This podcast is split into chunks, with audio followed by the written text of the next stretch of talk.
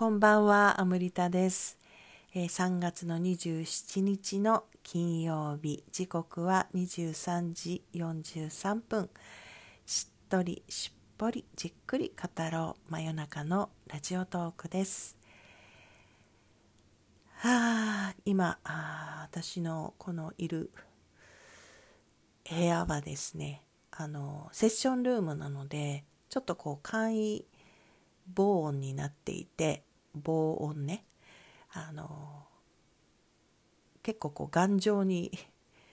防音されているんですけれど今すごい外がすんごい風の音で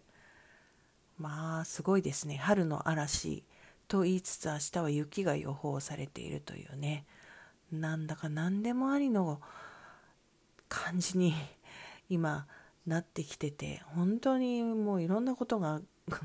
天気もそうですしね。もう天気はしばらく前からそうですけどね。ぐちゃぐちゃになっているんだなっていうね。あの女神カードの女神とかで言えばカリーみたいなね、えー、いろんなことが終わっていろんなことが始まっていくっていうことが混在している時期なのかなっていうのを日に日に感じてますけど。あの志村けんさんがねコロナウイルスに感染したという発表があってしかもかなり今重篤でらっしゃるというニュースが流れて結構あの多くの人に今のそのね病気の怖さというか他人事ではないというのをそれによって感じた人も多かったと思うんですけどこの志村けんさんのこのニュースね、病気になられたあ感染されたというニュースが割とっていうか私にとってもうん結構大きなことを示しているなと感じているのでちょっとそのことを話したいと思います。あの私はドリフ世代なんですよね。もうもろドリフ世代ですね。本当にねあの8時だよ全員集合で育ったっていうかあのうちは見せてもらえなかったんですけど下品だとか言ってねあの あのそれをこうちょっとこう見ることができたりとかあれなんだろう何かでどうやって見てたのかななんか見ちゃダメって言われてたのに。なんで見ることができるようになったのかな。抗議したのかな私が。まあとにかくなんか途中から何歳かぐらいからね見ることができるようになって本当にあのドリフは まああの懐かしいというかね。決してあの手のタイプのお笑いが好きじゃなかったんですけどでも何か親近感をね感じるところがとても多くて、えー、イカリアさんもね亡くなられたしだんだんとやっぱりこう年代がね年代になってくるだけにあ志村さんの今のね年代も72歳ですか？それを聞いてちょっとああと思ったんですけれどね自分も年取るわけだよなと思ったんですけどでもあのまあ、丹樹さんっていう方がねツイッターとかフェイスブックでもつぶやいてらして私も同じことを思っていたので本当にねその志村けんさんという方があの芸風を見てもねもう全身全霊であの全力投球するお笑いなんですよね。そのタイプの芸人さんたちってあのやっぱりいらっしゃいますよねこう江頭さんもそうだしまあ、ある意味出川さんとかもそうなのかな。ダチョウ倶楽部とかもそうかな。もう全部なんか昭和な感じですよね、まあ、昭和ってそういう感じだったのかなって今ちょっと 思いますけど。でもその本当にもうもう全身全霊でお笑いを提供してきてそして、ね、今そのツイッターのあのハッシュタグのトレンド入りもしてるぐらい多分世代を超えて愛されている方なんですね。ですごいあの志村けんさん応援しようっていうあのタグができてみんながメッセージを寄せていて芸能界の方もみんな頑張れってあの伝えているっていうのを見てもね本当にこの方が今見せてくれていることの大きさですよね。お笑いで全身全霊をかけた志村けんさんが今自らがそのウイルスにかかることによってこの病気のことを知らしめているっていうねそういうなんかこうあの何て言うんでしょうミッションじゃないけどこう身をもってそれを自らが身を差し出してやってくれてるかのようなあのみんなに気をつけろよってあの歯磨けよじゃないけどね。気をつけろようがいしろよ。手洗えよ。でもそれでもなっちゃう時あるよ。じゃないけどそんな声が聞こえてくる気がするほどね。なんかもうそんな何かちょっとこう伝わってくるような気がしてね。でさっき言ったその丹寿さんもそれと同じことをつぶやいてらしたので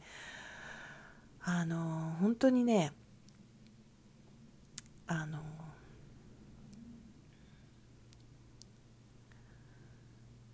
チャールズ皇太子とかねイギリスの首相もなりましたし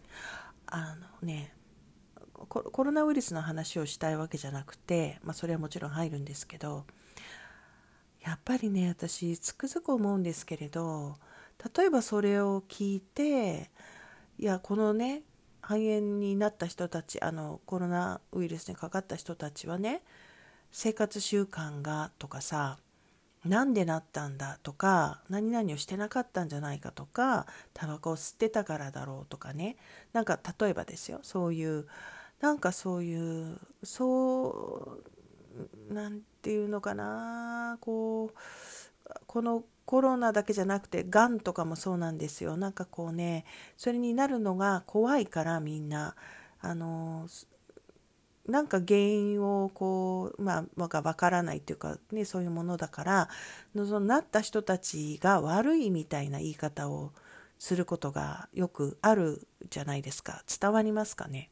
なんかその人たちが何かをしてなかったからとかしたからとかそういうことからまあ本当あの